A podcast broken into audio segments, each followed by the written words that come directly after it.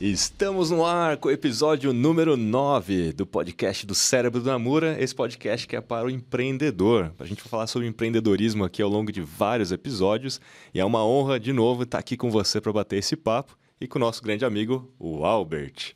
E por falar em Albert, esse é um podcast né, apoiado e patrocinado pelo Albert, que é um aplicativo que o Namura concebeu.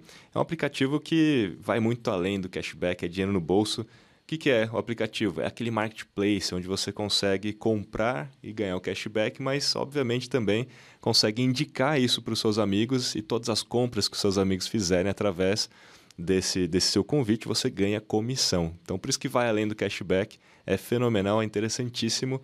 Então, assim, tem muito negócio bom lá dentro, né?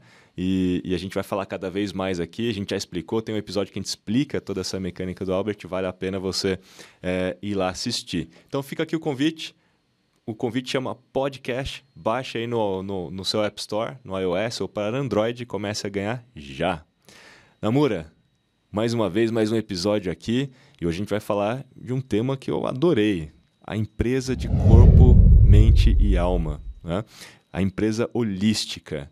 Então, Bom, vamos começar aqui fazendo uma primeira introdução, mas eu queria muito que você explicasse, né? Porque no seu livro você divide, inclusive, é, a empresa metaforicamente nesses três partes, né? Corpo, mente e alma. O que, que define cada uma dessas partes e qual é a importância disso? Bom, é, muito legal estar aqui de novo. A gente está evoluindo nesses temas. Quem está acompanhando a gente está vendo que os temas vão crescendo em, em densidade à medida que a gente vai evoluindo. E o que, que nós estamos fazendo aqui? Mostrando passo a passo para as pessoas que querem montar uma empresa ou que já possuem uma empresa e que querem organizar melhor o raciocínio delas para tirar o máximo possível da empresa. A empresa é um motorzão, né? Uhum. E você pode ir dar o tuning, que o pessoal chama, né? tunar um motor, para ele ficar cada vez mais eficiente. Empresa é isso aí. E é bom para o cérebro da gente, para o dia a dia, é, ter algumas metáforas que ajudam você a raciocinar. Porque a gente lê muito, estuda muito, mas na hora de colocar em prática, de vez em quando você fica meio confuso. Então, duas coisas que eu uso muito são acrônimos, que são aquelas letrinhas uma atrás da outra, né? É, que definem é, cada, cada letrinha daquelas define alguma coisa que você quer fazer. A gente vai usar vários acrônimos aqui. PRICE é um acrônimo que a gente usa muito, né? Uhum. Perseverança, resultado, inovação, cooperação e equilíbrio. Então, acrônimo são as primeiras letras que formam as palavras que vão definir alguma coisa que você deseja na sua empresa. E aí, metáfora também, que é outro jeito. Então, todo mundo sabe que você tem a mente, tem o corpo e tem lá a alma. Essa é uma metáfora muito boa para definir uma empresa, porque a mente representa tudo que você pensa para a empresa. Na administração, nós vamos chamar isso de planejamento. Então, tudo que você planeja, a gente relaciona com o pensamento, com a mente. O corpo significa todos os recursos que você disponibiliza para executar aquilo que a mente pensou. E a alma representa o terceiro componente, que são as relações humanas entre as pessoas que fazem parte dessa empresa. Então vamos lá. O que, que seria a mente? A mente, como eu disse, é todo o planejamento. Dá para você, por exemplo, fazendo uma analogia ao livro, é, como fazer sua empresa decolar, dá para você decolar um avião sem planejamento? Não, dá. Eu sento no avião, ligo ele e vou embora. Embora para onde? Até onde você vai conseguir, com quanto combustível, é, quanto combustível você dispõe para chegar onde você quer? A, o, a, a meteorologia, onde você está no caminho e onde você vai chegar, permite você fazer o voo na rota que você quer ou não pode fazer naquela rota? Ah, eu não pensei nisso. Não, você tem que pensar, porque senão você está contando com o acaso. E o acaso pode ser favorável para você pode ser desfavorável contar com o beijo da sorte, nem sempre ele vem e te beija. Ainda mais num voo, né? Ah. E a gente teve um episódio que a gente explicou o plano do voo com a metáfora da empresa em relação a um avião, né? Exatamente. Se você não assistiu, vai lá atrás, eu não sei exatamente qual é o número, mas está lá catalogado, você pode pegar isso. Então, é muito simples. Você vai sair de férias, cara, você pode entrar no carro e sair de férias. Mas é melhor você fazer uma revisão antes, ver como é que está o pneu, ver como é que estão os amortecedores, ver como é que está o nível de óleo. Uhum. Enfim, as coisas básicas para você não ter tanta surpresa, não ter susto. Então, planejamento é uma coisa que você deve fazer. Daqui a pouco a gente fala como você faz isso na empresa. Uhum. Primeiro conceito, é bom planejar. Depois que você planeja, você fala: bom, eu quero montar uma empresa, uma sorveteria. O que, que, eu preciso ter nessa sorveteria? Você vai planejar. Como eu disse, daqui a pouco a gente mostra as três coisas, as três, é, é, os três grandes componentes do planejamento num canvas. Mas deixa para daqui a pouquinho. Então você tem que planejar. Pode fazer sem planejamento? Pode. Deve? De jeito nenhum. Depois que você planejou o que você quer fazer, você tem que fazer. Uhum. Para fazer, você precisa de recurso. Qual é o recurso básico que você precisa? Gente. Tem gente que pensa que é dinheiro. Não, dinheiro não. Se você tiver uma grande ideia e tiver como convencer as pessoas dessa grande ideia, você vai conseguir até investidores para a tua ideia. Então, mas você vai precisar de recursos, você precisa de gente, você precisa, por exemplo, se você for trabalhar no marketing digital, você vai precisar de equipamentos, de computador, você vai precisar de rede de internet, você vai precisar Aqui, por exemplo, para a gente fazer isso, tem um estúdio, tem iluminação, tem microfone, tem computador, tem uma série de coisas que eu preciso para fazer isso. Podia fazer debaixo da árvore? Posso fazer debaixo da árvore. Não vai ficar tão legal. Então, o corpo são os recursos que você aporta para realizar aquilo que você planejou através da sua mente. Ponto. Vamos pegar só esses dois recursos antes de ir para a alma. Uhum. Imagina uma empresa que tenha, metaforicamente, mente, mas não tenha corpo. Tem a ideia, mas não tem os recursos. O que, que é isso? Isso é um sonho. Eu quero fazer, eu quero fazer, eu pensei nisso, eu pensei naquilo, vou fazer isso, vou fazer aquilo, tá. Cadê os recursos? Não, isso aí eu ainda não tenho. Tá bom, então você fica sonhando. Então, empresa que tem mente, mas não tem corpo, ela sonha, não realiza. Mas vamos imaginar o contrário. Você é abastado, teu pai é colocou uma certa quantidade de recursos na tua mão e você fica pensando: o que, que eu faço com aquilo? Você tem o corpo, você tem os recursos, você tem amigos que querem fazer algumas coisas junto com você, que se você convidar, eles virão com você. Você comprou mesa, cadeira, telefone, computador, é, carro, veículos, para fazer o quê? Ah, eu não pensei. Então, para que você comprou tudo isso, companheiro? Não pensou ou não, ou não tem planejamento nenhum. Nenhum, é, exatamente. Até sabe o que quer, mas não sabe por onde ir. Às vezes nem sabe o que quer. É. Às vezes você chega nesse nível. Então vamos lá. Uma empresa que tem mente e não tem corpo é sonho, mas uma empresa que tem corpo e não tem mente, não tem direção é pesadelo. Pesadelo. E é pesadelo mesmo, porque gasta todos os recursos, né? Queima. À toa e não sai do lugar. É simples você ver gente que às vezes ganha muito dinheiro numa tacada de sorte, participa de um, sei lá, Sim um concurso e ganha dinheiro na loteria, é, no Big Brother, seja lá o que for. E depois de um certo tempo. Não tem mente. Não tem mente. Não o tem. cara não soube investir é. aquilo lá, se arrebentou. Então, empresa que tem mente e não tem corpo é sonho. Empresa que tem corpo e não tem mente é pesadelo. Essas duas coisas são fundamentais. Vamos adiante. Agora você fez um planejamento e a gente vai mostrar como é que você faz um planejamento de um jeito muito simples, numa folha de papel. Mas no deixa... próximo episódio, inclusive, a gente vai falar só sobre planejamento. Ah, é? É. Mas a gente vai dar uma pincelada aqui hoje, né? Porque é. faz parte aí do nosso assunto, mas a gente faz um spoiler para chamar a atenção isso. da galera, é, né? Aí, e, e deixa para mostrar como é que planeja no próximo, assim se assiste o próximo, tá? Boa. É, então a empresa tem em mente, pô, fez um belo planejamento e conseguiu todos os recursos, recursos humanos, recursos físicos, enfim, tudo que ela precisa. E ela monta, e ela começa. E às vezes ela fracassa. Por quê? Porque tem um negócio que não está escrito claramente em lugar nenhum, mas existe. Não está escrito, mas existe. As relações humanas. Você não vê num organograma de empresa que faz parte do, da mente, quando você planeja, você faz um organograma, vai ter fulano que vai cuidar da administração, outro de finanças, outro do marketing, outro de vendas, enfim, os departamentos, se você quiser fazer dessa forma, né? tem uhum. outras formas de fazer, mas enfim, você planejou tudo aquilo, contratou boas pessoas, colocou, mas começa a haver, por exemplo, uma disputa por poder. Por quê? na hora de planejar, você não levou em consideração a alma do negócio, que é aquilo. Por que a metáfora alma? Porque é uma coisa que não vê, mas para quem acredita existe. Sim. Então, a, a, alma de uma empresa é algo que você não vê, mas ela existe. Por exemplo, a cultura de uma empresa. O que é a cultura? São os valores, os princípios que as pessoas praticam.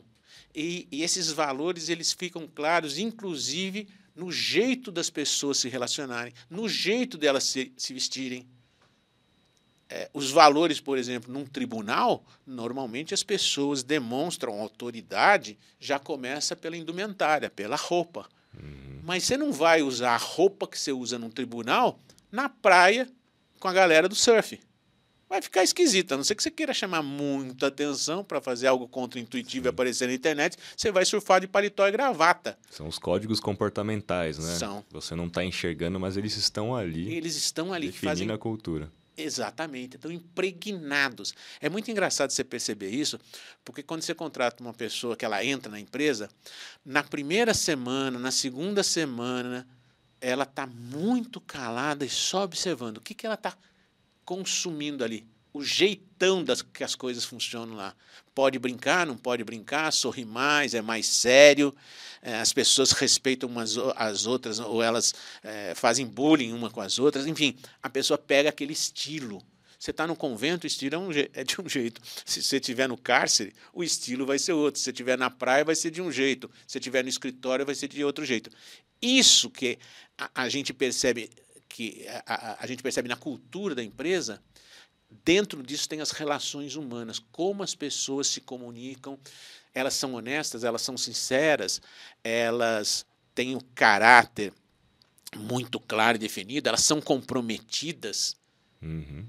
Tudo isso faz parte das relações humanas, e as relações humanas podem fazer uma empresa fracassar ou chegar no ápice.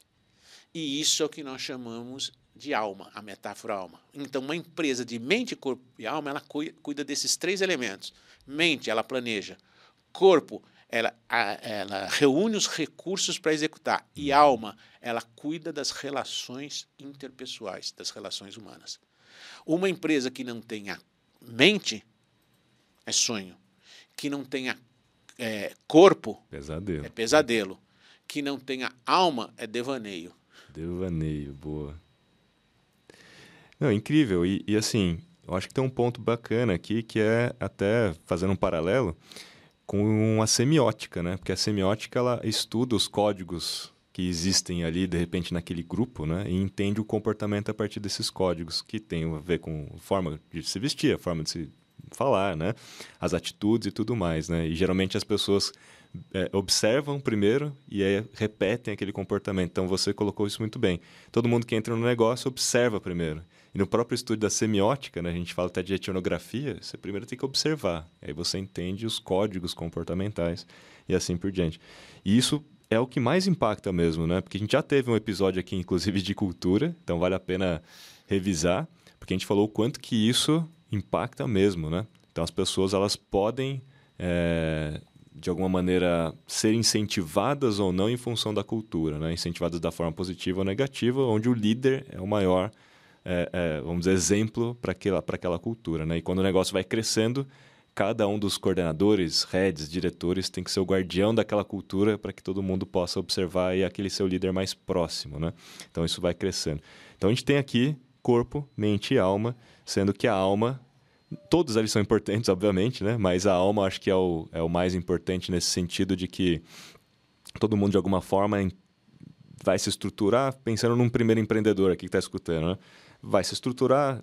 Não é que ele não sabe, ele já sabe o que, que ele quer fazer minimamente. Né? Talvez não consiga fazer um bom planejamento, mas minimamente tem.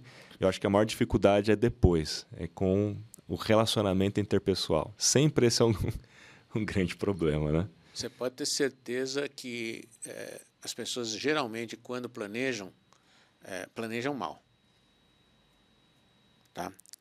Elas se perdem no planejamento. Planejamento não é ter a ideia. A ideia é a base para você começar a planejar. Planejamento é técnica.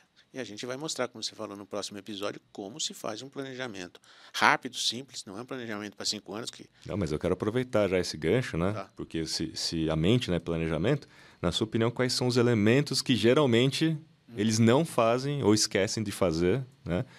Para conseguir fazer a empresa sair do papel mesmo, né? E para a execução. Planejamento, então, vamos dar uma, um spoilerzinho aqui. Tem vários métodos de planejamento. É só você botar no, no Google lá, você vai, vai, vai, vai, vum, vum, opa, engasgou a marcha aqui. Vai ver vários tipos de planejamento. O que é mais comum hoje é usar um canvas. Um canvas é uma tela, como essa daqui, ele está dividido em cinco grandes blocos. O bloco central, o que, que é? O seu produto. O seu produto deve resolver algum problema. Então, o planejamento tem que começar olhando para o que, que é que você quer resolver no mundo. Ah, eu quero levar pessoas para Marte. Ah, é isso que você quer? Então você vai ter que fazer foguete. Você não vai atrair Marte até você. Então, ele começa no centro do processo é o produto ou serviço, produto em linhas gerais que eu estou falando, que vai resolver algum tipo de problema. Se não resolve problema nenhum, você não tem um produto, você tem um hobby. Hum. Nada contra. Essa é a tal da proposição de valor? É, exatamente, exatamente. Então, no centro eu tenho isso. Bom, eu resolvi que eu vou ser o melhor cabeleireiro. Por quê? Porque tem gente que corta cabelo cresce todo todo tempo e tem gente que corta cabelo todo tempo. Ah, então é isso que eu quero fazer. Uhum. cabeleireiro. Tem demanda para isso? Tem. Bom, agora eu sei que eu vou concorrer com muita gente que quer ser cabeleireiro. Como é que eu vou começar a fazer isso? Para o lado de cá, na esquerda, você vai ter os recursos, ou seja, como você vai produzir aquilo. E para o lado de cá, é, você vai ter o teu cliente. Então aqui está o teu produto, aqui estão os recursos para fazer o produto e aqui vai estar, tá, você vai olhar para o seu cliente. Os recursos, você vai precisar de recursos materiais, recursos físicos, recursos financeiros, parceiros. Você vai listar estas coisas. No Canvas, você entrar no, no Google aí, você pega um, um, template ali do Canvas, está escrito aqui como eu vou fazer esta brincadeira. Uhum. São os uhum. teus recursos. Tá? Então você vai listar. Ah, eu preciso de tesoura, eu preciso de aluguel, eu preciso de cadeira, eu preciso de uma série de coisas para abrir lá minha barbearia ou meu, meu salão. Ah, Namura, mas isso é óbvio. É óbvio, mas você esquece de alguns itens que são fundamentais. Quando você abre o seu negócio, você fala, nossa senhora, não fiz marketing. Não... Ah, bem, isso é daqui a pouco. Uhum. Faltou um conjunto de coisas que a gente não percebe. Então é bom você ter esse checklist. E à medida que você vai no Canva, você pega um aqueles stickers, como é que chama? Post-it. Post-it, e vai escrevendo e colocando naqueles quadrantes. Tem isso no livro, na página 46. Eu não sei se vai dar para as pessoas verem aqui, mas eu vou tentar. Se você não vê, se você tiver acesso ao livro, na página 46 tem um canvas aqui. Rod, dá para ver aí ou não? Dá? Estou segurando mais que eu posso. Então, que, que você vai ter? Na parte esquerda aqui, você vai ter como você vai realizar as coisas. Então, você vai ter lá seus principais parceiros. O que, que você precisa? Você precisa de um fornecedor de shampoo, você precisa de fornecedor de tintura, Uhum. Ok? Quais as principais atividades que você vai executar para montar a sua, uh, o seu salão de beleza? Tá? Ah, eu vou cortar cabelo, eu vou pintar, eu vou fazer mecha. Não entendo muito bem disso, mas vamos lá, deve ser mais ou menos isso. Você que entende, você vai colocar. E quais os principais recursos que você precisa? Eu preciso de salão, eu preciso de espelho, eu preciso de luz, eu preciso de cadeira, eu preciso de um local para lavar o cabelo. Uhum. Todas essas coisas. Ah, mas isso é óbvio. É óbvio para quem já domina o assunto. Para quem não domina, vai ter que desenvolver essa área. No centro, você vai ter o que, que você vai fazer, que eu já falei, é cortar o cabelo. E na direita, para quem que você vai fazer aquilo? Ah, para todo mundo. Não, cara, começou errado. Dá foco é para crianças, então você vai colocar aquilo com a ambientação que uma criança chega lá e goste de ficar. É para mulheres, a ambientação é totalmente diferente. É para homens, a ambientação, eu quero fazer para tudo, você não vai fazer para ninguém. A mulher não vai se sentir bem num ambiente que é exclusivamente para homens. O homem talvez não queira ir lá porque acha que o ambiente é muito feminino. Então você vai ter que fazer essa ambientação olhando quem é o seu público. E aí, como é que você atrai esse público? Como é que você se comunica com ele? Que canais de comunicação? Que mensagem você manda para ele? Está aqui para quem? Relacionamento com os clientes. Qual é o segmento de clientes que eu falei? Crianças, mulheres, uhum. adultos, homens, não sei o que lá. E quais os canais de comunicação? É só você preencher isso daqui. Ah, mas isso é bobo, eu não preciso fazer isso. Você vai ver lá na frente como isso é importante você ter como guia. Porque as pessoas que vão depois trabalhar com você vão se mirar nisso daqui e vão perceber o que está faltando. Eu vejo muita gente, mas muita gente, que se preocupa só com o como, quando vai montar uma empresa, ah, eu preciso de achar um ponto, eu preciso negociar o aluguel, eu preciso fazer aquilo bonito. Investe muito no como. Investe pouco no o que, que você vai fazer exatamente, quais as, os benefícios. O que não é, ah, eu vou cortar cabelo, mas quais os benefícios que te diferenciam das outras, dos outros cortadores de cabelo, dos outros cabeleireiros que Sim. tem por aí. Então ela se preocupa muito com o como, um pouco com o que e quase nada com para quem. Ah, quem entrar eu abro lá, coloco uma faixa, quem entrar, entrou. É que nem aquelas escolas que colocam matrículas abertas e esperam que os alunos entrem. Quando você tem uma escola com faixa de matrículas abertas e não faz mais nada, sabe quanto por cento normalmente das matrículas numa escola são feitas por causa que as pessoas te procuram? Que passam na frente. Passam na frente? é. 3% você está deixando na mesa 97% das pessoas que, se você soubesse se comunicar com elas, para quem, uhum. falar a linguagem delas, atraí-las, elas estariam na sua, na sua empresa. Portanto, 3% versus 97%, você está perdendo. É, você poderia aumentar o seu faturamento 25 vezes aproximadamente uhum. se você soubesse essa parte do para quem se comunicar e atrair. Bom, depois que você fez isso, você já tem o grosso do seu canvas. Aqui embaixo você vai falar estrutura de custos e receitas. Tá, para fazer tudo isso aqui, quanto vai me custar? Quanto vai me custar é, para montar? Quanto vai me custar diariamente para manter ou mensalmente para manter?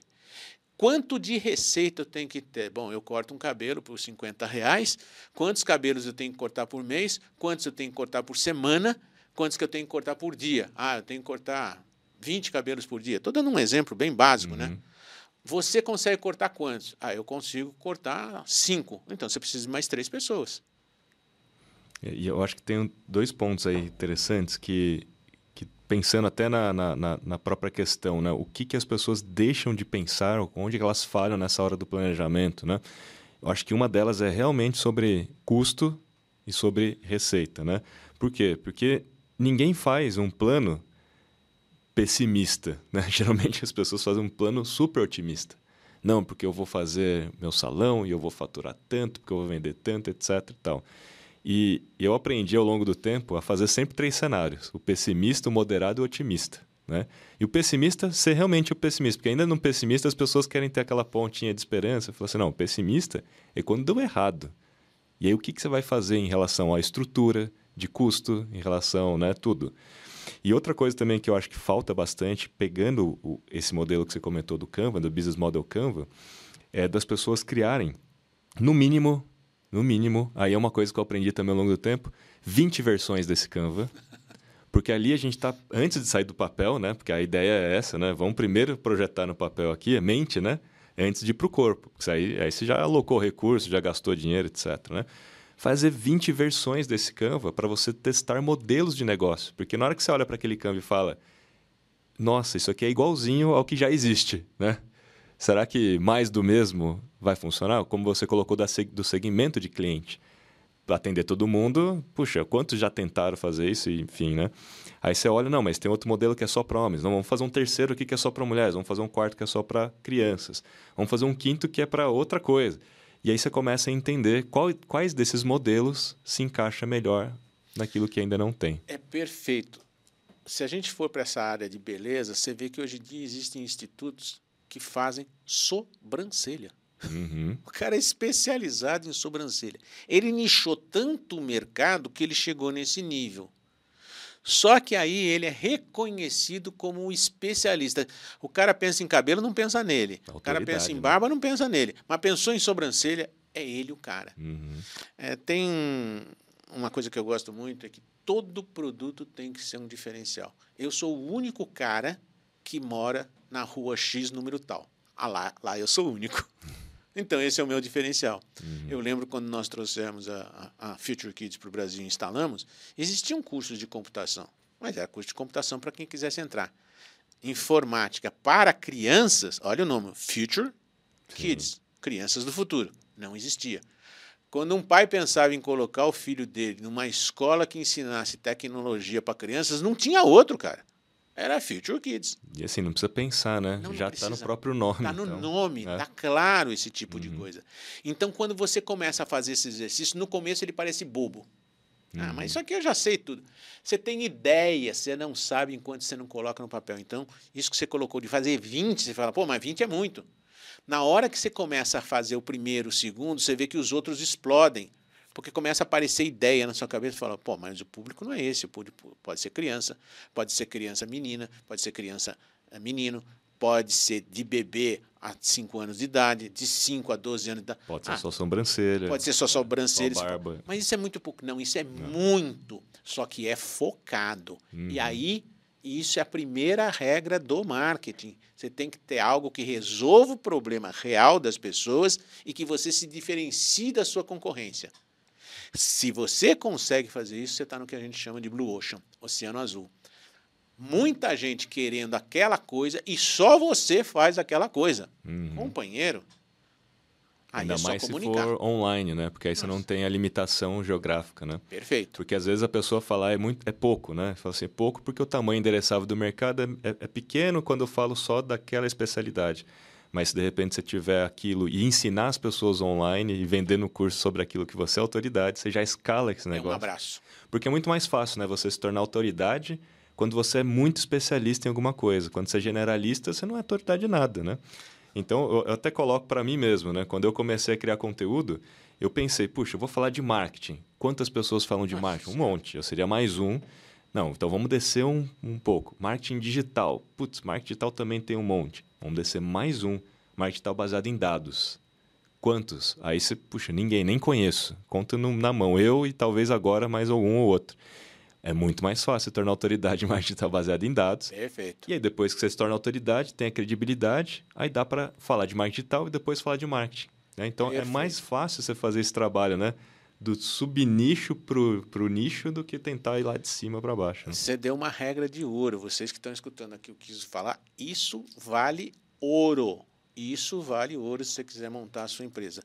Não tente montar uma empresa que faça o mesmo que as outras pessoas fazem, sem nenhum tipo de diferencial. Você vai gastar fortunas para fazer o cliente vir até você. Ao passo que se você fizer alguma coisa bem nichada no começo, aquilo que parece pequeno vai se tornar grande. Você é o cara, o especialista naquilo. As pessoas vão te reconhecer. A partir daí você vai poder horizontalizar, crescer a sua grade de produtos e oferecer mais desses produtos e serviços para as pessoas que já confiam em você. Ah, mas eu não sei cortar cabelo, sou especialista em sobrancelha, mas conhecem tanto você e sabem que você faz aquilo bem em sobrancelha que vão começar a te pedir. Puxa, você podia ter alguém aqui para cortar o cabelo, não sei o que lá. E aí você contrata especialistas nisso aí. Sim. Eu tenho três frases, que, três conceitos que eu gosto de, de analisar. O que é um especialista? É o cara que sabe muito de pouco. Hum. Né? Ele sabe tudo de sobrancelha, mas de bigode ele não sabe nada ainda. Uhum. Então ele sabe muito de uma coisa pequena. É ruim isso? Não, é excelente. O que é o generalista? É aquele que sabe pouco de muito. Em qualquer lugar ele consegue é, é, dar pelo menos uma primeira versão. Qual dos dois é mais importante? Depende. Se você for fazer alguma coisa, é bom que você seja especialista. Se você for gerenciar pessoas, o nome já está dizendo, é bom que você seja generalista. E tem algumas poucas pessoas, que aí são pessoas fora da curva, que elas são polivalentes. Pega lá o. Quem fez a. Oh, meu Deus do céu! A Mona Lisa. Picasso. Não, não. Da Vinci. Da Vinci. É verdade, Picasso. Picasso fez Guernica e tal. Picasso era anatomista, ele era pintor, ele era escultor, ele era cientista, ele era biólogo, sei lá, não existia esse termo, mas anatomista melhor. É, Esse cara era polivalente. Então, grandes caras. O Elon Musk chegou nisso daqui. Hoje você faz o pagamento aí pro pique, não sei o que lá. O, o primeiro cara que viu isso foi o Elon Musk. Só que hoje ele faz meios de pagamento, né? Ele faz eh, naves É. para ir para, sei lá, para Marte que ele está querendo. Faz carro, ele faz, faz nave, carro. Energia solar. Esses caras que são polivalentes, realmente eles são diferenciados. Então não é fácil você ser polivalente, mas você pode tentar. É, você pode desenvolver diversas capacidades do teu cérebro. Hoje, por exemplo, todo mundo sabe que música e matemática é processado basicamente na mesma, na, mesma parte do teu cérebro. Olha a genialidade de pegar qualquer som do mundo e dividir em oito notas Uhum. a escala musical. É um negócio. Som, cara. Você não pega no som. O cara conseguiu. A linguagem, com 23, 26 letras, você forma palavras, as palavras formam frases, as frases transmitem ideias. Olha que genialidade fazer um negócio desse. Uhum. Então, alguém fez isso, né? Esses caras são geniais. Então, como a gente é mais normalzinho que esses caras, eu indico para você: primeiro comece se especializando, depois você vai generalizar. E se você for brilhante, você vai se tornar um polivalente. Inclusive, eu trabalhei como planejamento por muitos anos, né? Mas antes de eu chegar a fazer o planejamento, eu passei pelas áreas de criação, pelas áreas de mídia, desenvolvimento de sistemas, cheguei a ser programador, depois arquiteto de informação, e eu fui me especializando em cada uma dessas áreas, porque eu fiquei relativamente um bom tempo em cada uma dessas áreas.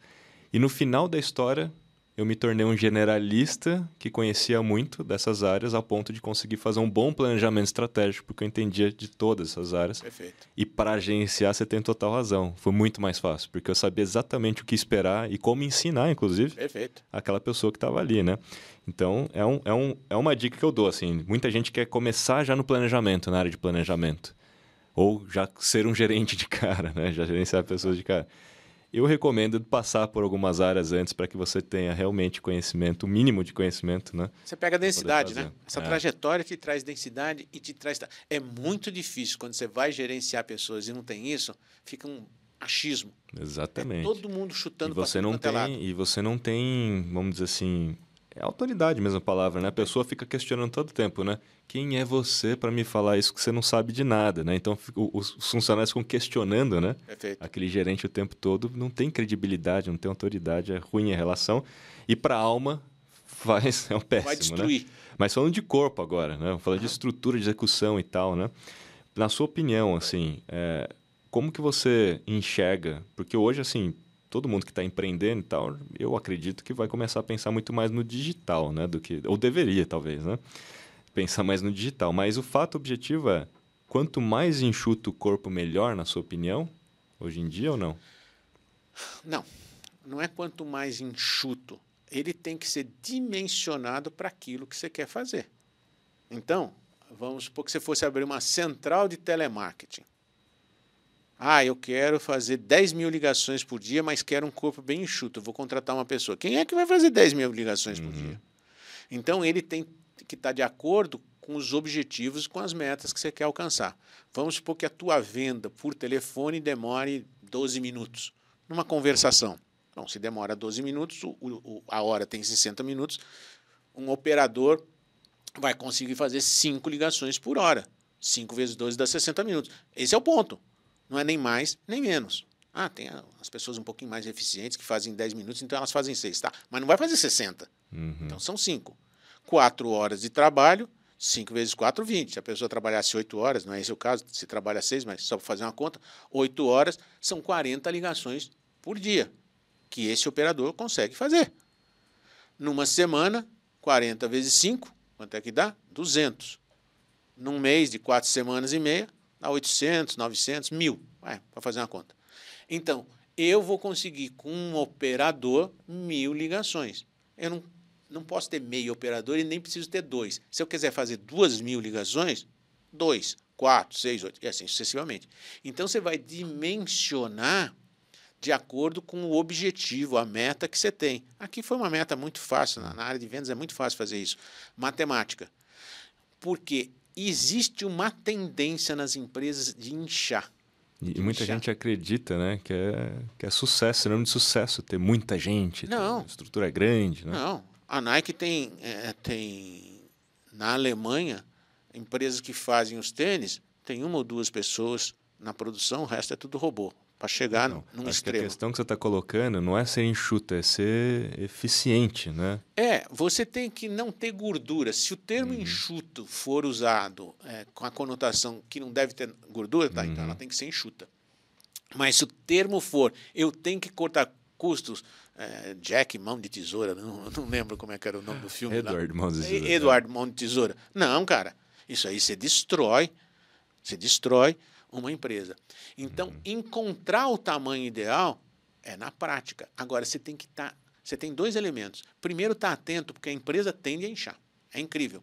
As pessoas quando fazem bem alguma coisa e começam a crescer e pegam cargos de gerências, normalmente ela quer alguém que faça algumas coisas para ela que ela já não faz mais. Uhum. Ok, mas precisa ver quantas dessas pessoas, porque essa síndrome do poder, porque agora eu estou comandando uma equipe, e é muito legal você ter uma equipe que você pede, um faz uma coisa, outro faz outra, você só comanda, é muito legal. E os custos?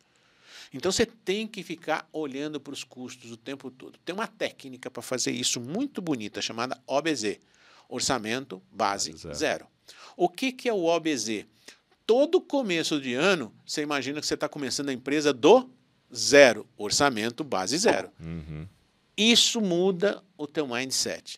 O que, que você faz no começo do ano? Para fazer o que eu estou fazendo, o que, que eu preciso? Eu preciso vender.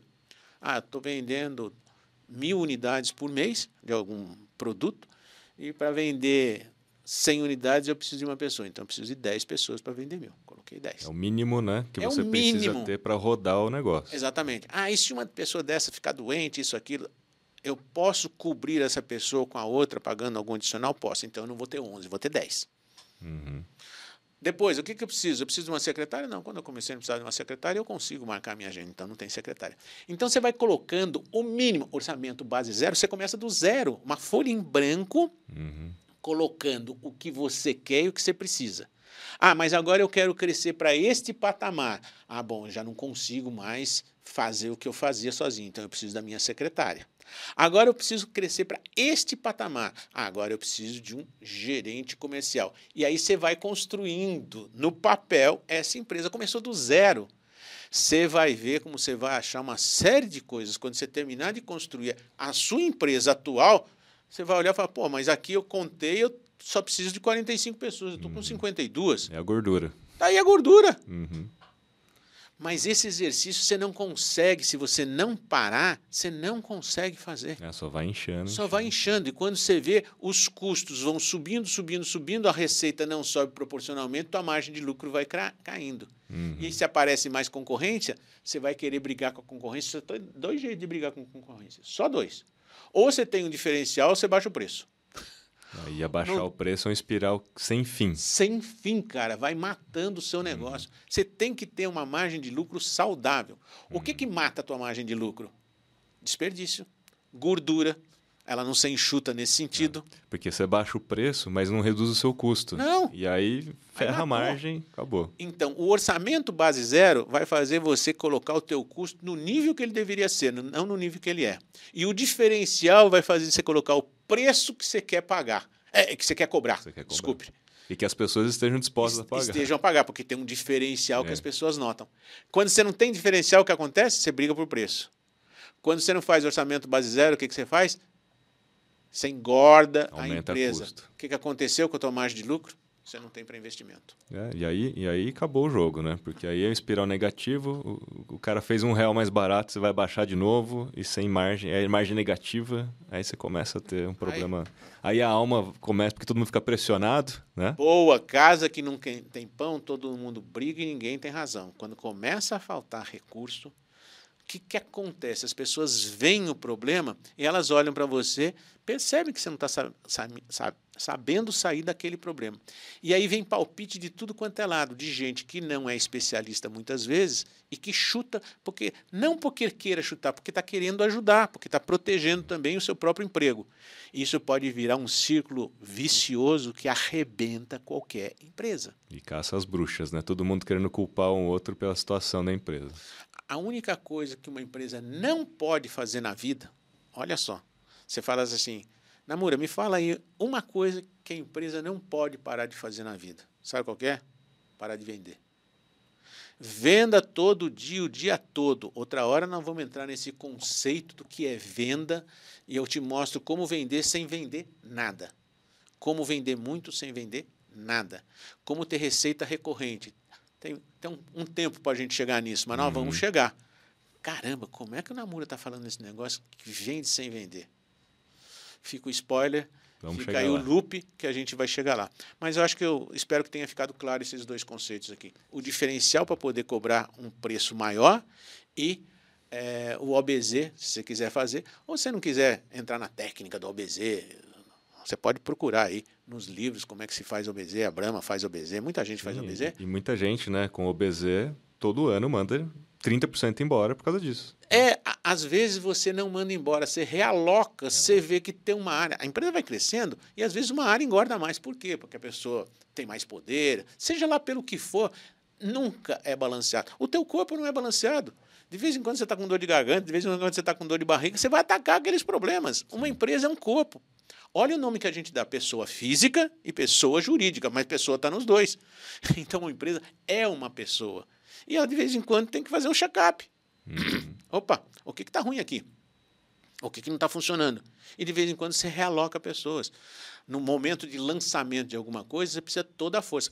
Você faz um, um lançamento na internet. O que, que é um lançamento na internet? É, é excitar, aquecer a, as pessoas, é, gerar demanda reprimida e depois abrir o carrinho. Basicamente uhum, isso. Uhum. Na hora que você abre o carrinho, se tiver uma central de telemarketing ativo e telemarketing receptivo, você não precisa ter ativo, você não vai atrás das pessoas. Você fez a, a live, está todo mundo interessado. Você, você, pega toda a turma de ativo e vai para o receptivo. Uhum. Né? Passa um, dois, três, quatro, cinco dias, pronto, aquilo já arrefeceu aquela demanda. Aí você pega essa turma que era do ativo e foi para o receptivo e volta ela para o ativo. Vai começar a ligar para atrair pessoas, enfim. Quando você entende a sua empresa, você começa a ver que você tem recursos que podem ser utilizados em outras funções. Sim, é, não... como no corpo mesmo, né? Você é está com machucado ali, ele vai alocar mais recursos ali. É, né? Exatamente. Ah, eu machuquei a perna, quebrei a perna, eu uso os braços. Uhum. Bota a muleta aqui, vou andar de um jeito esquisito, mas vou andar. Né? Então, é, é muito. Quando você organiza a empresa mais por projetos do que por departamentos, você tem um projeto, porque por departamento, em alguns momentos, a pessoa que só faz aquilo ela faz aquilo. Quando você tenta colocar ela em outra coisa, uma força-tarefa, ela, não, isso não é minha área. Sim. Eu não sei fazer isso. Não. Não é assim. Quando você coloca a cultura de projetos, você está nessa situação prestando serviço que você sabe fazer nesta área. Hum. Mas você também pode fazer serviços em outras áreas. Eu tenho um caso concreto para isso aí. Se eu tiver mais um minutinho. Bora nós ganhamos uma licitação para colocar é, equipamentos de informática, tecnologia, educação na Prefeitura de São Paulo. Nessa época nós tínhamos 20 mil alunos e a Prefeitura de São Paulo, quando nós ganhamos isso, passou a nos oferecer 1 milhão e 200 mil alunos, na noite por dia. Cara, um, alguém que tem uma estrutura para 20 mil alunos, como é que vai atender 1 milhão e 200 mil? Isso não é uma rampa de crescimento. Não é realocação de recursos. Não, não é realocação de recursos. Isso é um Monte Everest, que você estava acostumado a subir nas pedras na praia, agora você vai subir um Monte Everest. Como é que você faz uma bagaça dessa dar certo? Uhum. Bom, a gente contratou uma série de pessoas, obviamente, e montamos uma linha de produção. Umas pessoas montavam a parte física, mesas, cadeiras, cablagem, outras colocavam os computadores, ligavam. Eram 12 mil computadores, não eram um ou dois. E outras faziam o software. Perfeito. O que, que aconteceu? Não deu certo. Por quê? Na hora que iam auditar aquilo, cadê as mesas? Estão aqui. Cadê as cadeiras? Estão aqui. Cadê o computador? Está aqui. Cadê o software? Está aqui. Cadê a capinha do mouse? Hã? Uhum. A capinha do mouse? Ah, não sei. Ah, não, a minha parte era mesa e cadeira, a minha parte era hardware, a minha parte é software. A capinha é o quê? É hardware? É software? É... Pronto. A gente não recebia o pagamento por falta de um item de plástico. Mudamos completamente isso, em vez de ter a equipe de infraestrutura, a equipe de hardware, a equipe de software, nós tínhamos uma célula. Esse é modelo Toyota. Nessa célula tinha um cara de hardware, um de software e um de, é, de infraestrutura. De manhã, o cara de hardware e o cara de software não tinham o que fazer, ajudavam o cara de infraestrutura a montar as mesas. É, ele pode não saber tudo aquilo, mas ele pode segurar uma mesa. Está trabalhando pela missão tá ali. Está trabalhando pela missão. À tarde, as mesas, a cablagem estava pronta, esse cara não ia para a praia. Ele ajudava a colocar o computador em cima das mesas, uhum. ligar o computador na tomada e a turma que era especialista fazia outras coisas. E depois, os dois, que já não tinham mais o que fazer ali, ajudavam, perdão, ajudavam o cara do software a pegar o disquete e enfia naquele buraco lá. O cara não sabe o que está fazendo, mas ele enfia lá e ajuda. A eficiência aumentou, o cara de hardware aprendeu a fazer coisas de software e de infraestrutura, de infraestrutura de hardware e software, de software de hardware e infraestrutura. Deslanchou o projeto. Porque a gente trabalhou por ideia de projetos em que a mentalidade da pessoa não está focada. Eu fui contratado para fazer isso. Não, eu fui contratado para uma missão que tem coisas que eu sou mais especializado e nas outras eu sou ajudante. Num time de futebol é a mesma coisa. Na década de 70, tinha gente que atacava, tinha gente que ficava no meio do campo e servia, fazia a transição entre a defesa e o ataque, tem gente que ficava na defesa. De repente, nego começou a falar assim: não, todo mundo faz tudo. Ah, mas o atacante, eu não sei marcar. Você não precisa saber marcar. Você precisa dificultar a saída da bola do outro para deixar a tua defesa, teu meio de campo se recompor. Então ele faz um papel de defensor, mesmo sendo atacante. Isso revolucionou o futebol, porque o modelo mental mudou. O modelo mental é de prestar um serviço numa célula. Eu também, como, como defensor, não sou atacante, mas de vez em quando, quando cobram um escanteio em cima do meu, da, da minha área, eu sou o cara que defende, porque eu sou mais alto, eu cabeceio bem e tiro a bola. E se eu for na área do outro, num momento de precisão? Eu também sou mais alto, disputo com a altura dos, dos defensores do outro time e de vez em quando eu faço gol de cabeça. Ué, eu não sou atacante, mas eu fiz gol.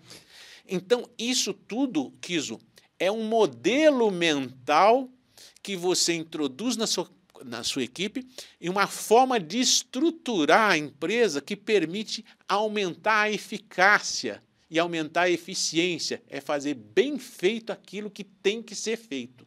Isso é fantástico quando você coloca isso. Isso tem a ver com a metáfora que você usou da alma clara versus alma escura? Boa!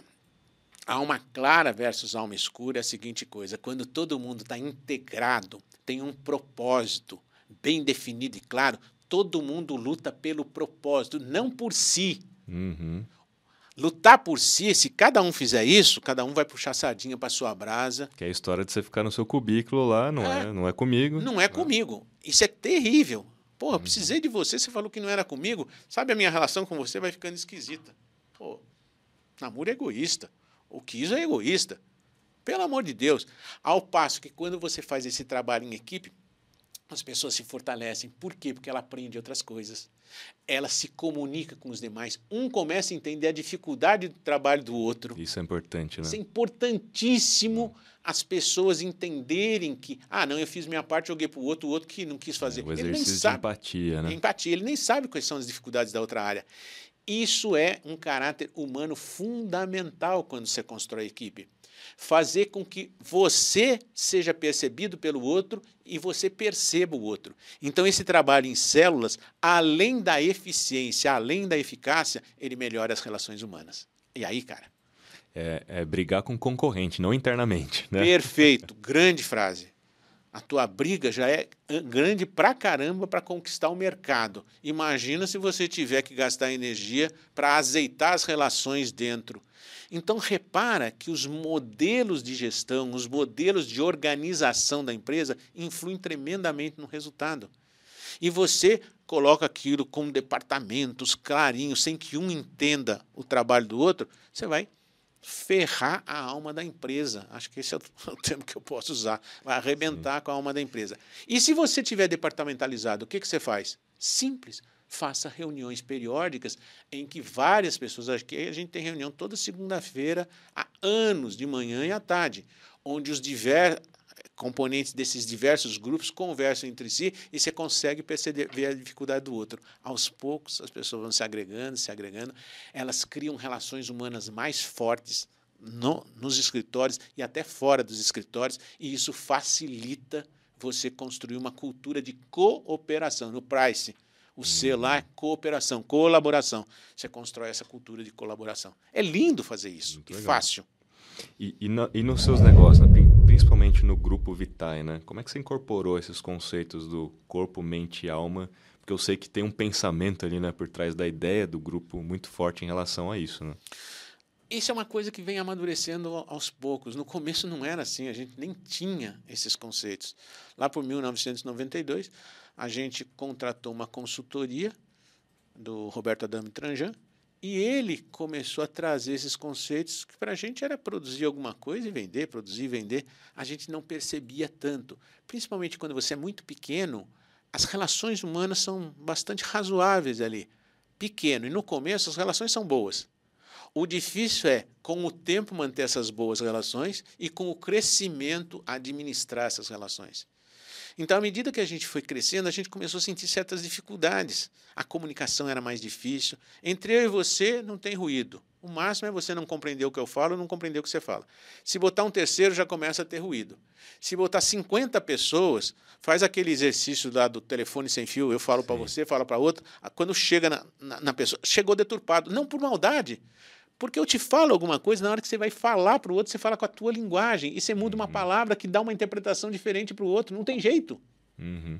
Não tem jeito. E quando você vê, nossa, mas quando dá uma volta com três, quatro, cinco, dez pessoas, você vê que a informação se deteriorou. Então, como é que você resolve essa questão? Como é que aconteceu na nossa empresa?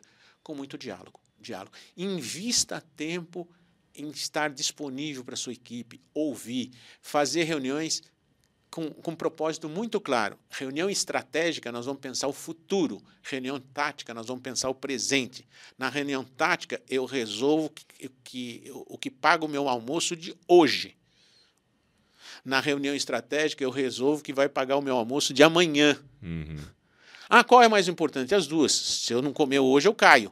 Sim. Mas se eu só pensar em comer hoje, meu produto vai se deteriorando, vai ficando ultrapassado. Como eu não planejei, não visualizei alguma coisa para daqui seis meses, um ano, quando chegar lá nesses seis meses, eu não tenho nada. Você não plantou a semente. Eu não plantei a colher. semente. Boa, boa, boa metáfora. Eu não plantei a semente.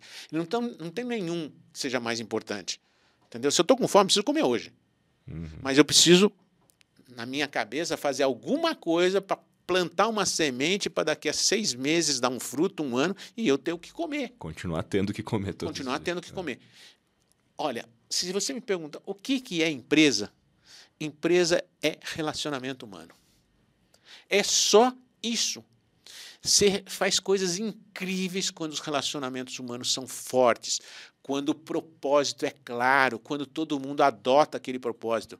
É, ontem nós estávamos discutindo com um amigo meu aí que estão montando uns negócios muito poderosos e um, um, um ministro chegou para eles e falou, quanto tempo demora para fazer isso aqui? Uma das pessoas falou assim, ah, uns quatro anos. Eu falei, de jeito nenhum, nós precisamos disso em dois anos. Chegou um outro cara assim, só me dá o dinheiro que em dois anos está pronto. Um era engenheiro, o outro era vendedor. Não dá para falar para o cara, não dá. Tem que colocar quais das condições para fazer dar. Quando o Kennedy chegou em 1963 e falou, antes do final da década nós vamos botar um homem na Lua. Você imagina a loucura? É, e sem, e sem ter nada. Nada. É insano um negócio é. desse. É totalmente insano. Só que o cara virou e falou assim: nós temos esse propósito de a América ser forte e demonstrar que ela, para o mundo, domina a tecnologia. Em seis anos, de 63 a 69, Neil Armstrong estava pisando na Lua, cara. Ninguém tinha a menor noção de como fazer isso a menor noção. Então, o que, que você tem que ter? Um propósito e gente que abrace aquele propósito. Você tem que ter sangue nos olhos para fazer com que sua equipe acredite no teu sonho. Um sonho que é sonhado sozinho é só um sonho. Um sonho que é sonhado em conjunto vira realidade. E o propósito é, é o sopro de vida que você dá para um negócio. Né? É, O propósito tem que ser algo que defenda uma causa, que gere um movimento, que gere a sua missão, que leve você ao teu objetivo. E é o que faz as pessoas acordarem todos os dias, né? Sem dúvida. E, e é isso. E assim, né? O propósito, na sua opinião, é o fator de união, tanto das pessoas, inclusive das empresas do grupo, né? Porque você poderia manter cada empresa do seu grupo separadamente, com administração separada, com, de, de, com culturas diferentes, mas ao invés disso você colocou todo mundo embaixo de um mesmo grupo em função, acho que por causa do propósito, né? O propósito é tão forte para a gente, ele vai nascendo às vezes aos poucos. Às vezes é claro no começo, às vezes ele se consolida na sua trajetória. O nosso se consolidou na trajetória. A gente era empresa de educação. Depois montamos uma empresa de saúde. Depois montamos uma empresa relacionada com o meio ambiente. Depois investimos em startups. Tudo isso está relacionado com o quê? Com a vida. Então a educação prepara para a vida. A saúde cuida da vida. A de meio ambiente é, salva a vida do planeta. O Albert facilita a vida. Ué, você vê que tem quatro verbos aí e no final tem vida, por isso uhum. o grupo chama vida. Do latim, vite ou vitae. Então, o propósito nosso é colocar a vida das pessoas e do planeta no centro de todas as nossas ações. E aí a gente constrói coisas que favorecem uma vida plena, uma vida saudável, uma vida útil. Preparo crianças para a vida. Elas têm. Ter filho, o que, que é? O que, que você faz com o teu filho? Você treina o seu filho para ele estar preparado para a vida. Você treina em casa ou treina na escola? A gente treina aqui na escola o filho dos outros, que nos entrega o filho para a gente dar a ele uma possibilidade de desempenhar na vida melhor. Uhum. Na saúde, a gente cuida da vida, coloca médico junto com, com o paciente. É, no, no, na Solon, com a máquina Vorax, a gente transforma lixo em energia. Acaba com um problema que é lixo, que está infestando o mundo, o plástico, depois de 1950, e gera energia que está faltando. É desse jeito que a gente entende, a gente procura resolver problemas que impactam negativamente a vida das pessoas. A gente quer fazer um impacto positivo. Esse é o nosso propósito. Sensacional. E na sua opinião, né, quando a empresa quer crescer, quer expandir, etc., você acha que é errado tentar expandir sem antes, sem antes se consolidar no mercado? Totalmente. Totalmente. É, é, esse é o canto da sereia estou indo bem em alguma coisa, mas não estou consolidado. Você usou a palavra perfeita. Consolidado é os teus processos já estão maduros, os teus processos estão é, descritos, as pessoas sabem o que fazer. Isso está maduro. E isso começa a sobrar caixa para você se você está fazendo a coisa bem feita. Aí eu vou para a matriz BCG. Eu tinha uma ideia que eu coloquei no mercado e ela se provou e virou um produto estrela que está crescendo e o mercado está crescendo. Depois de um certo tempo, é, no, no, setor que eu estou, na área geográfica que eu estou, que pode ser local, nacional, regional, até mundial, depende, né? É, eu já cheguei num ponto que começa, eu não preciso investir tanto mais para o crescimento, então começo a colher os frutos, é a minha vaca leiteira. O que, uhum. que eu uhum. faço com esse dinheiro? Tiver dividendos, divide entre os sócios, faz a, a empresa crescer, já não, não tem tanta necessidade. Aí eu vou pensar em outras áreas onde eu vou alocar esses meus recursos. É sempre assim. Tem gente que bota no bolso. Tem gente que pensa em novas oportunidades, às vezes derivadas da oportunidade original, às vezes não tem nada a ver com a oportunidade original. A Vorax não tem nada a ver com a educação. Nada a ver. Mas é um problema sério no mundo e a gente resolveu usar os nossos recursos para ajudar a resolver esse problema sério. Então, você expandir sem estar consolidado, você vai cair porque você está com uma perna quebrada e ainda quer correr, vai quebrar a segunda. É isso que eu ia fazer, né? Com a metáfora do, do, do, ser humano, né? Que é o corpo, mente e alma, né? Não adianta você tentar expandir antes da hora, né? Você fica desengonçado, você fica um negócio... Você não tem nem maturidade, né? Muitas vezes para avançar, né? Então essa metáfora muito funciona demais, né? E fala pra gente, assim, né? Do tal do DNA empresarial. Você fala isso no livro, é. né? Por exemplo, eu vou dar um exemplo nosso na área de educação tem mu muito produto para vender. Então tem kit escolar. Kit escolar é régua, é caneta, é vestimenta, tênis, tal. Isso não está no nosso DNA. Nós não sabemos fazer isso adequadamente. Então eu nunca entro é, em nenhuma competição para vender esse tipo de produto. O nosso DNA não é de box mover, compra uma coisa, pacote e vende. O nosso DNA é de provedor de serviços. Então eu pego uma série de elementos que existem no mercado, crio uma metodologia implanto esta metodologia nos locais onde nós prestamos os serviços para que a eficiência do que é feito na educação aumente, melhore a qualidade da educação. Método é o que está na base do que nós fazemos. Se você dividir a palavra método com M, E e todo e colocar um Szinho no final, método M é de melhoria da educação, o E de método, para todos. Legal. Melhoria da educação para todos. Quando você abre a palavra método, você vê a letra M, a letra E e a palavra todos aqui. Métodos. Ok? Então, o nosso DNA é de prestador de serviço. O nosso DNA é de solution provider, se quiser falar bonitinho, como o povo uhum. fala aí. Eu não sou um box mover, eu não sou um comprador. Então você tem que respeitar quem você é. Eu posso fazer ser um box mover? Posso. Eu vou ser ruim nisso, cara. Eu não sei fazer isso. Eu não gosto de fazer isso. Tem mercado para isso? Tem. Mas eu não tenho. A, a, a, minha vocação não é essa. A empresa tem uma vocação. E às vezes o que o camarada faz, ele vê uma oportunidade e fala: pô, aquilo está dando muita grana. Ele quer entrar naquilo, Sim. mas não está na natureza dele. Uhum. A minha natureza é de pensar, é de criar soluções. Então eu sou um solution provider, um provedor de soluções. Esse é o DNA, você tem que respeitar. Você tem um biotipo, você é mais alto do que eu, mais forte do que eu, você tem um biotipo para se tornar um lutador ou um corredor. Entendeu? É, mas não, ainda não é vocação. Mas é isso que a gente estava falando, né? É muito mais fácil você se tornar autoridade em alguma coisa, você se conhecer, né? Você é saber isso. o seu próprio DNA e continuar naquela linha, né? É, um Neymar tem um talento para jogar futebol que eu não tenho. Não adianta eu querer fazer aquilo na, qualidade que ele faz. Eu não vou conseguir, cara. Sim. Eu tenho que respeitar. Agora, eu sei fazer continha na área de pensamento e matemática. É...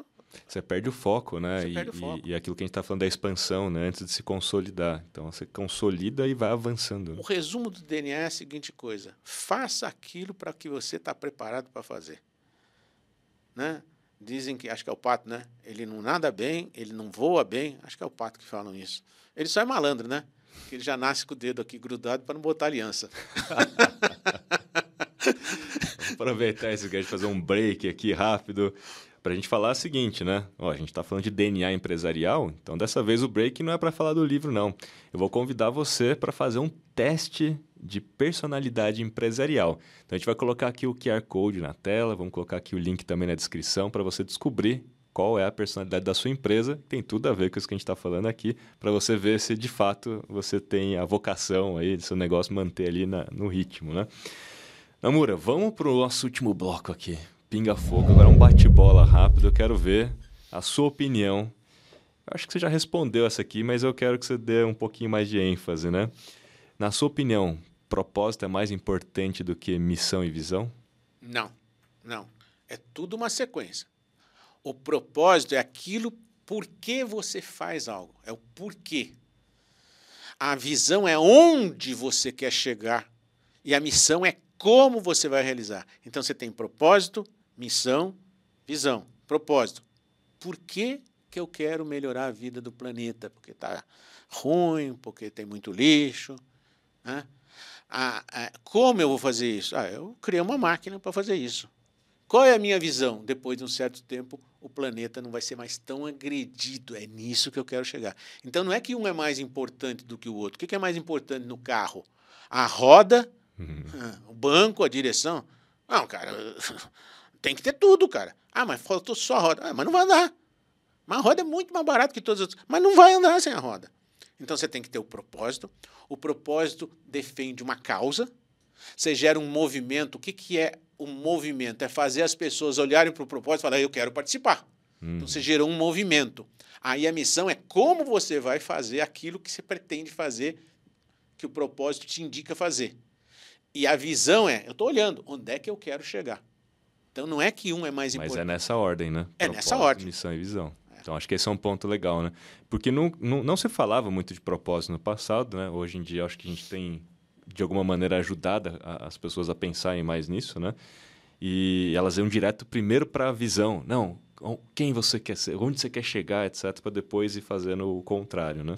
Mas o propósito realmente hoje é o que faz a diferença, é o que atrai as pessoas, atrai os talentos, né? E faz as pessoas acordarem todos os dias para ir trabalhar. E mais uma aqui, vamos ver, hein? Execução é mais importante do que um bom planejamento? Depois de tudo que a gente falou, essa pergunta é boa. Os dois são importantes. É aquilo que a gente falou. Planejar sem executar é sonho. Executar sem planejar é pesadelo. Não, mas pensando assim, né? naquela história do. que a gente já falou um pouco do perfeito, né? Do bom planejamento. Execução é melhor do que você ter um bom planejamento ou talvez tentar chegar no planejamento perfeito? Ah, bom. Nesse sentido que eu vou dizer a seguinte coisa: planejamento muita gente até faz, está cheio de livro de planejamento. O difícil é botar em ação. Cara, não é fácil muitas vezes executar. Porque a ideia é mais fluida, é mais rápida. A execução é mais lenta normalmente. As pessoas querem as coisas muito rapidamente hoje. Então, eu, eu, eu, não gosto dessas comparações, o que é mais importante ou menos importante, porque eu coloco na cabeça da pessoa, aí ele foca mais nisso. Cara, você é empresário, você tem que planejar, você tem que executar, você tem que cuidar das relações humanas. Qual é mais importante? Ah, se você tem execução e tem relações humanas, não tem mais, não tem planejamento, esse é o mais importante. É o que você não tem. Agora, você tem planejamento, as relações com as pessoas são fantásticas e você não consegue executar porque faltam os recursos, ou qual que é mais importante? A execução. Agora, você tem os dois, mas está todo mundo brigando, o que é mais importante? É cuidar das relações humanas, chamar a pessoa para conversar. Então, eh, quem que é maior, o amarelo ou o vermelho? Sei lá, pô, não dá para comparar. Ah, quem você gosta mais, tudo bem. Eu gosto mais do vermelho, eu gosto mais do amarelo. Quem compra Ferrari deve gostar do vermelho. quem compra Lamborghini deve gostar do amarelo. Mas é, eu não consigo ver, na minha ótica, uma coisa ser mais importante do que a outra. E acho que a metáfora do carro é isso. É, um pode valer mais, mas num certo momento. É, uhum. Ah, o carro é fantástico e o motor, o, o pneu está careca e ele fura. E você não ganha uma corrida porque furou o, o pneu. O que, que, era mais importante? Era ter um pneu melhor.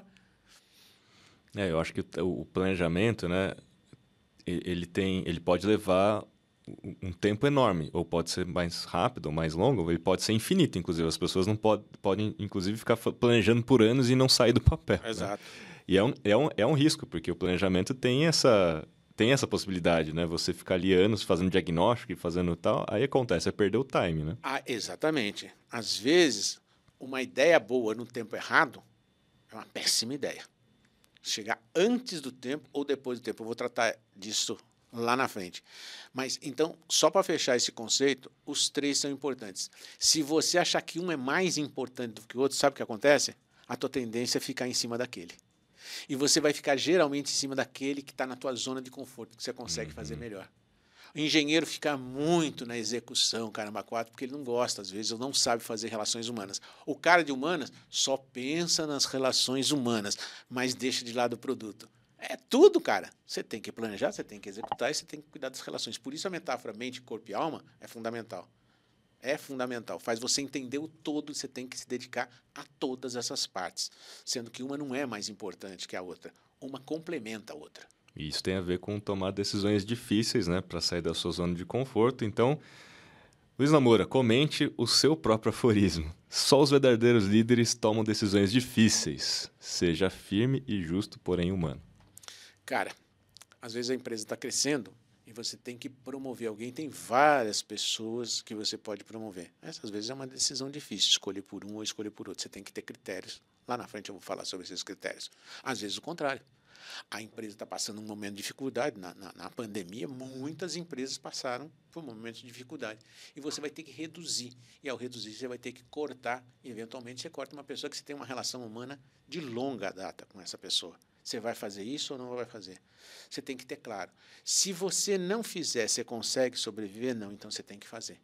Então você tem que tomar decisões difíceis, mas você vai ter que ser justo. Você vai chamar a pessoa, vai conversar com ela, vai explicar que infelizmente não há outra coisa e você vai fazer um outplacement para ver se você consegue ajudá-la na trajetória. Eu tenho muita gente que saiu das empresas e o que eu mais gosto é quando o cara sai da empresa porque ele cresceu, ele ficou maior que a própria empresa. Ele quer abrir a própria empresa dele. Fantástico. Alguns vão para outros locais e depois de um certo tempo falam, pô, como eu era feliz lá e não sabia, porque aqui é um ambiente de cultura, é um ambiente de aprendizado, é um ambiente de treinamento. A gente treina as pessoas para elas ficarem melhores amanhã do que elas são hoje e melhores hoje do que elas eram ontem. Isso é fundamental. Então a gente quer que as pessoas cresçam, porque elas crescendo, elas colaboram com a vida delas e com a vida das pessoas que estão ao redor dela. Esse é o nosso parâmetro, fazer as pessoas crescerem cada vez mais. Eu acredito muito no gerente educador. E isso a gente procura fazer aqui na empresa. Muito bem. E assim encerramos nosso episódio número 9, Corpo, Mente e Alma, empresa aí, como toda empresa holística. E antes de mais nada, falar aqui do nosso Albert novamente, né? Esse podcast é o podcast apoiado pelo Albert que é o aplicativo para você e além do cashback, é dinheiro no bolso. Lembrando, esse marketplace incrível que você pode comprar e ganhar cashback, mas também se você indicar ele para os amigos, o familiar e tal, e todos eles que passarem a comprar a partir da sua indicação, você ainda ganha comissão. E não é uma vez só não, é para sempre enquanto eles estiverem comprando através do aplicativo. Então vale super a pena, começa a fazer uh, uso já, faça download aí, comece a ganhar já, usando sempre aí o nosso convite podcast. Né? Olha, vale lembrar que a gente está aqui sempre todas as segundas-feiras, às 18h59 no YouTube. Né? E depois vai para o Spotify também, está em todos os streams aí. E está sendo muito legal esses papos aqui. Eu estou aprendendo bastante, a gente vai evoluindo. E já, como demos spoiler, nosso próximo episódio é sobre planejamento, né? onde a gente vai atuar um pouquinho melhor aqui destrinchar mais sobre esse assunto. Mais uma vez, Namura, final de episódio, palavras finais. Obrigado mais uma vez. Eu me sinto gratificado de poder transportar para a cabeça de vocês aquilo que é a nossa prática diária.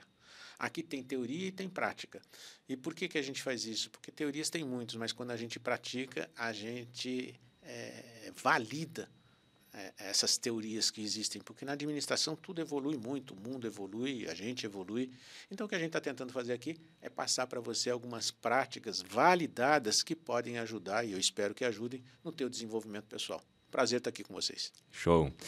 Tamo junto. Obrigado aí para quem ficou com a gente até agora. Até o próximo episódio. Valeu.